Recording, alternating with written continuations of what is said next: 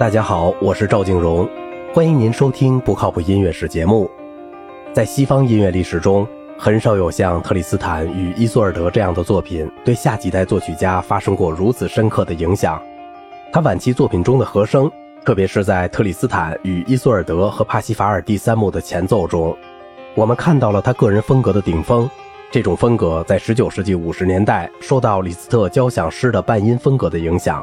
特里斯坦与伊索尔德中和弦的复杂半音变化，连同调性的不断转移、解决和重叠，以及借助流音和其他非和声音而使进行模糊不清，产生了一种新奇模糊的调性。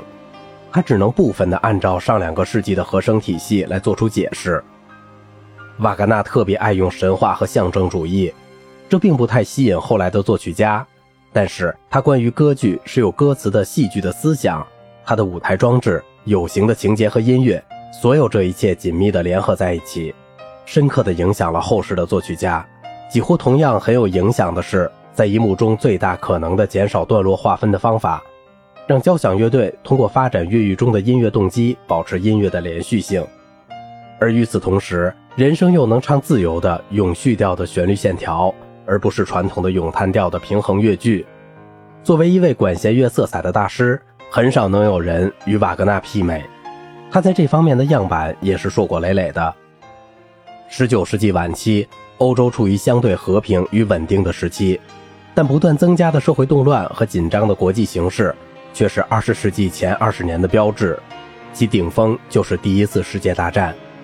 在同一时期中，还可以看到音乐领域的激进实验，它也引起音乐会听众的不安和紧张。作曲家们向18世纪和19世纪处于统治地位的调性常规挑战，有效地把古典主义和浪漫主义时期引向终结。19世纪最后的25年中，瓦格纳对欧洲音乐家有极其巨大的吸引力，许多作曲家都来到他的麾下。甚至当大多数人已经有意识地去寻找自己的解决办法时，他仍旧在利用他的和声与配器方面的先进手法。胡格沃尔夫继承了用钢琴伴奏独唱歌曲的德国传统，他还写过一些钢琴作品、合唱曲和交响乐作品，一部完整的歌剧《改过者》，一首弦乐四重奏和为小型管弦乐队而作的意大利小夜曲。沃尔夫的二百五十首立德歌曲，大部分是在1887至1897年之间的紧张创作活动中短期完成的，他们以五卷本的形式出版。每一卷都献给单独的一个诗人或一群诗人。五十三首是莫里克的，二十首是约瑟夫·弗莱海尔·冯·埃申多夫的，五十一首是歌德的，四十四首是西班牙诗歌的德译文《西班牙立德歌集》，以及四十六首从意大利语翻译的《意大利立德集》。这位作曲家在一八九七年遭到精神崩溃的折磨，晚年生活不能自理，在选择歌词时。沃尔夫比早期的德国歌曲作者具有更大的文学鉴赏力，在一段时间中集中注意力于一个诗人，还在他的集子中把诗人的名字放在自己的名字之上，表明是来自瓦格纳乐剧的歌词和音乐平等的新思想。沃尔夫不喜欢民歌类型的旋律，很少使用勃拉姆斯作品中很有特点的分节结构。瓦格纳在1857年至1858年间。根据马蒂尔德·威森东克的诗写了五首歌曲，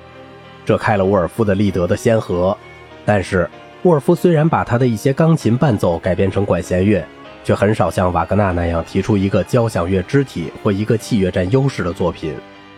总之，沃尔夫有鉴别力地运用瓦格纳的方法，他能够把人声和乐器融为一炉，而不是牺牲哪一个。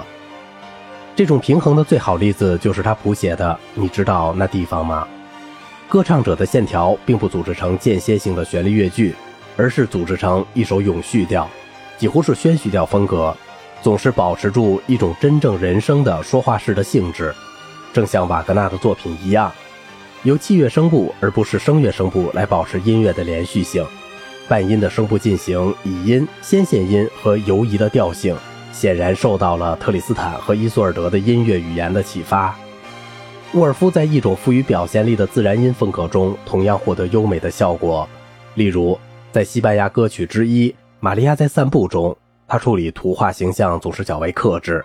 但同时又具有很高的诗意和原创性。在歌德的诗歌《圣内波穆克节前夕》中，用钢琴声部来暗示远方的钟声，就是许多例子中的一例。只有经过仔细的研究，才能观察沃尔夫歌曲中一些心理的和音乐细节的惊人的多样性。好啦，今天的节目就到这里了。如果您喜欢我的作品，请您点赞、收藏并转发我的专辑。我是赵静荣，感谢您的耐心陪伴。